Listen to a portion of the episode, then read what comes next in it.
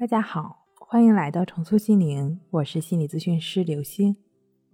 今天要跟大家分享的内容是：失眠症最大的误区是，除了怕，没什么可怕的。对于失眠的朋友来说，除了怕失眠，其实没有什么是可怕的。你对睡眠的要求高吗？有人说不高啊，能让我睡上两三个小时就行了。你如果也有这样的想法，说明你对睡眠的要求还真不低，尤其是长期失眠症的朋友。你想要的是你想要的睡眠，听起来像绕口令一样，事实的确如此。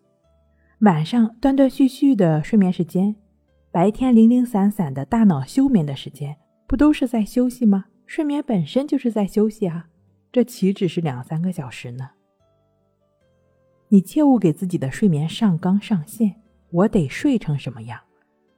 如果你也常常用大脑给身体下这样的指令，那么我们一起做一下下面这个身体控制实验吧。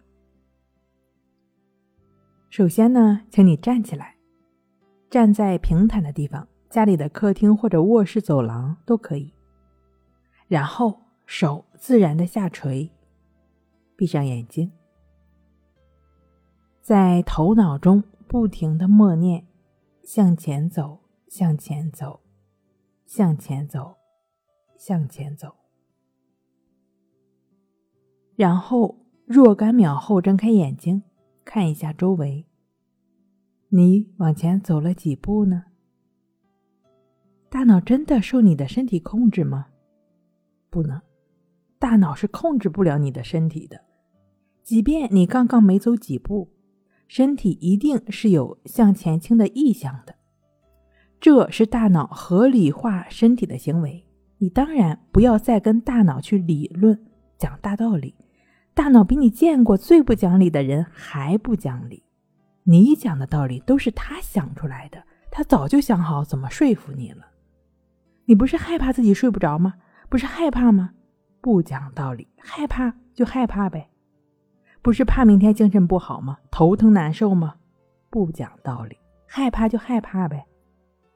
不讲任何道理，身体是最实在的，它会引导你一点一点的放松下来，它会慢慢的睡下去，把自由还给身体。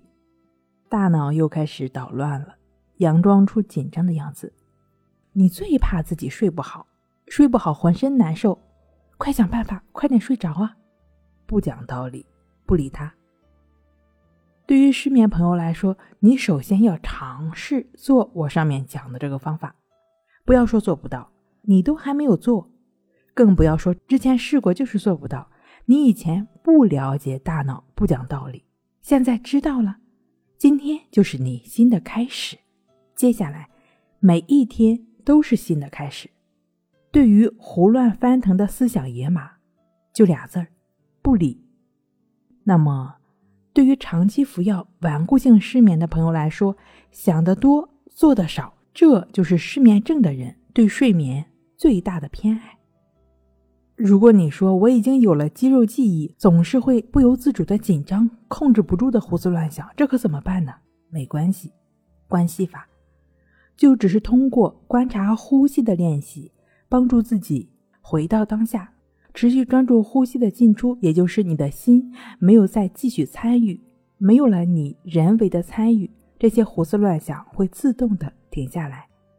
你要做的是需要静坐关系法的练习，每天呢早晚二十分钟，每天两次，至少练习两周到一个月的时间，你的睡眠是会有不错的改善的。当然。